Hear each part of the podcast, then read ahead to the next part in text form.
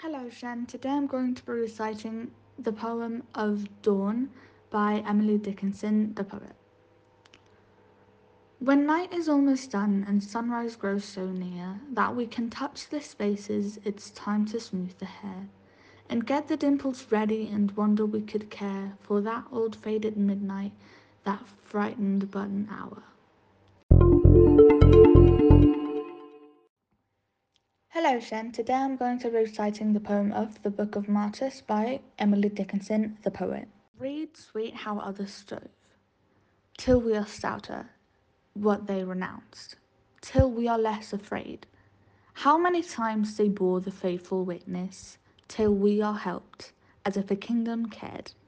Read then of faith, that shone above the faggot, clear streams of hymn the river could not drown brave names of men and celestial women passed out of record into the renown.